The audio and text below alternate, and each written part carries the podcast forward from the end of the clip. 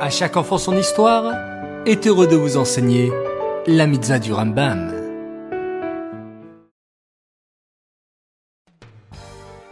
Bokertov les enfants, bonjour, j'espère que vous allez bien.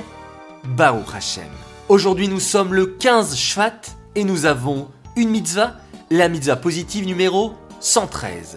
Il s'agit du commandement qui nous a été enjoint d'accomplir toutes les lois concernant la paradouma, la vache rousse, de sorte qu'elle soit prête pour les procédés nécessaires à la purification de celui qui est devenu impur au contact d'un mort. Les enfants, une nouvelle mitzvah aujourd'hui, la paradouma, la vache rousse. Mais que connaissez-vous sur la vache rousse? Il fallait qu'elle soit, comme son nom l'indique, toute rousse. Il fallait ensuite la brûler et avec ses cendres, on purifiait les personnes qui étaient impures. Mais comment choisir cette vache?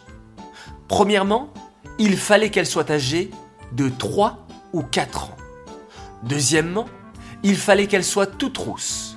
Mais si elle avait un poil noir, alors c'était quand même cachère.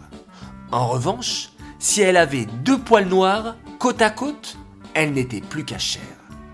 Troisièmement, il fallait que personne ne les fasse travailler. Même poser une poutre, c'était déjà appelé un travail. Et elle n'était plus cachère. Et enfin, quatrièmement, il ne fallait pas qu'elle se fasse une blessure. Même si on soignait la blessure, elle n'était plus cachère. Voilà pour aujourd'hui quelques détails sur la vache rousse. Cette mitzvah est dédiée les Nishmat, Gabriela Batmoshe, Aléa Shalom. Et j'aimerais tout particulièrement aujourd'hui faire un grand coucou et féliciter la classe de CE1B de Betrivka qui ont pris la décision d'écouter tous les jours la mitzvah du Rambam. Alors là, ça me fait grandement plaisir. Bravo les CE1B de Betrivka. Très chers enfants, bonne journée à tous.